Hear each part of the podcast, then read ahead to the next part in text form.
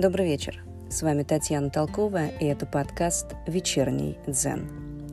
Сегодня поговорим про второй язык любви, про качественное время вдвоем. Качественное время – это период, когда вы уделяете человеку свое безраздельное внимание. Качественно общаться – это сидеть на диване при выключенном телевизоре, глядя друг на друга – и общаться, отдавая партнеру все свое внимание безраздельно. Это значит пойти на прогулку вдвоем или поужинать в ресторане, где вы будете смотреть друг на друга и разговаривать, а не проверять телефон. К сожалению, в ресторане можно сразу определить, где за столиками семейные пары, а где нет. Те, кто пришел на свидание, смотрят друг на друга и разговаривают, в то время как супруги со стажем, как правило, смотрят по сторонам. Ключевым аспектом качественного времени является близость. Когда отец сидит на полу с двухлетней дочерью, катая мячик, его внимание сконцентрировано не на мячике, а на дочери. И в этот краткий миг они вместе. Если же в тот момент, когда он катит мячик к дочери, он разговаривает по телефону, то его внимание рассеяно. Некоторые мужья и жены думают, что проводят время вместе, тогда как в действительности они просто живут по соседству друг с другом. Муж, который смотрит футбольный матч по телевизору во время разговора с женой, не уделяет ей качественного времени, так как она не получает его внимания полностью. В то же время муж и жена, которые играют в теннис, сфокусированы не на игре, а на том, что проводят время вместе. Когда мы занимаемся одним делом, то сигнализируем друг другу о том, что мы заботимся друг о друге – что нам нравится быть наедине и приятно делать что-либо вместе. Язык качественного времени имеет много диалектов, и один из самых распространенных – язык качественной беседы. Под качественной беседой подразумевается диалог, во время которого два близких человека делятся своим опытом, мыслями, чувствами, желаниями, не перебивая друг друга – если первичным языком вашей половины является качественное время, то такая беседа является для него и для нее очень важным свидетельством любви партнера. Качественная беседа существенно отличается от первого языка любви. Слова одобрения сфокусированы на том, что мы говорим, в то время как качественная беседа сфокусирована на том, что мы слушаем.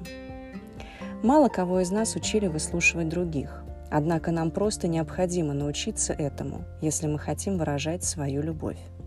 Это особенно важно, если основной язык любви вашего супруга – это качественное время. Вот несколько практических советов о том, как вести качественную беседу. Поддерживайте зрительный контакт с партнером. Так вы продемонстрируете, что все ваше внимание полностью направлено на него. Не делайте два дела одновременно – Помните, качественное время – это внимание, отданное кому-либо безраздельно. Вслушивайтесь в чувства, спрашивайте себя, что чувствует моя супруга или мой супруг. Задавайте уточняющие вопросы. Насколько я поняла, ты расстроен, потому что я забыла. Это даст вашему партнеру шанс разобраться в его чувствах. Наблюдайте за телодвижениями партнера. Стиснутые кулаки, дрожащие руки, слезы, нахмуренные брови и движения глаз могут дать вам ключ к тому, что чувствует другой человек. Не перебивайте. Исследования показали, что в среднем человек слушает только в течение 17 секунд, прежде чем перебить собеседника и вставить свои собственные соображения. Цель качественного общения – это понять партнера, а не обвинить его или дать совет – Существует еще один диалект качественного общения, который называют качественной деятельностью.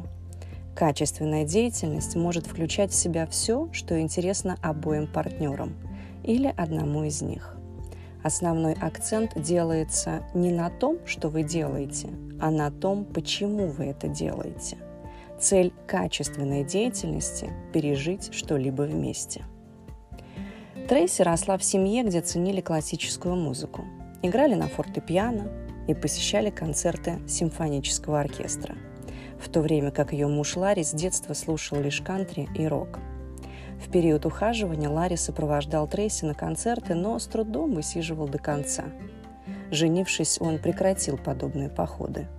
Однако, когда выяснилось, что основным языком любви супруги является качественное время, Ларри принял решение о совместных походах на концерты. Он любил Трейси и хотел говорить на ее языке любви.